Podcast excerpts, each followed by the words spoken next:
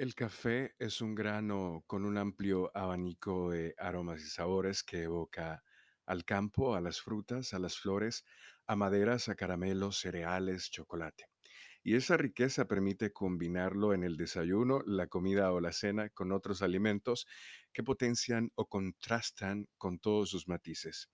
Al arte de combinar café con alimentos se le llama maridaje y hay dos tipos por similitud y por contraste. Cuando es por similitud, se busca que el café y la comida sean lo más parecido posible.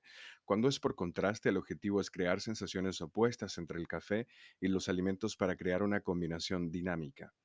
Vamos a compartir algunas ideas para ampliar nuestra experiencia a la hora de tomar el café, una ruta que nos puede dejar con el deseo de tomar más de una taza.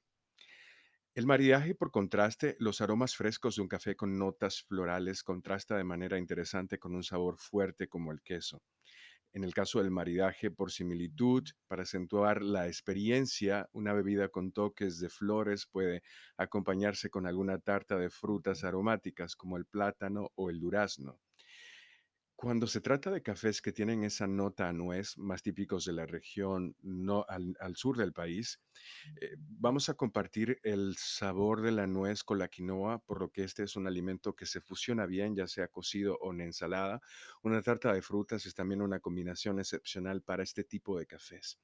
Cuando es por contraste y estos cafés sureños, el sabor fuerte y amargo del chocolate negro contrasta bien con el perfil de los cafés del sur, porque se pueden servir en postres eh, como la tarta o el, o el pastel. Específicamente estos cafés que vienen de la región de Asua, de Pedernales, no tanto Barahona. Los cafés que tienen un perfil terroso y notas vegetales más se encuentran en la parte de Esperanza, en Valverde, esta bebida contiene aromas a guisantes frescos y un matiz terroso, por lo que hace un match perfecto con una tarta de espárragos verdes. Esto tiene notas aromáticas y gustativas en común con el café, lo cual deriva en una combinación armoniosa y poco convencional. También presenta un perfil aromático a chocolatado y a tabaco, por lo que se puede emparejar con un brownie de chocolate negro. Cuando es por contraste, un flan de caramelo resaltará las notas herbales y de tabaco de los cafés de esta región. Es una bebida con mucho cuerpo que combinada con ese postre resulta en una experiencia sensorial única.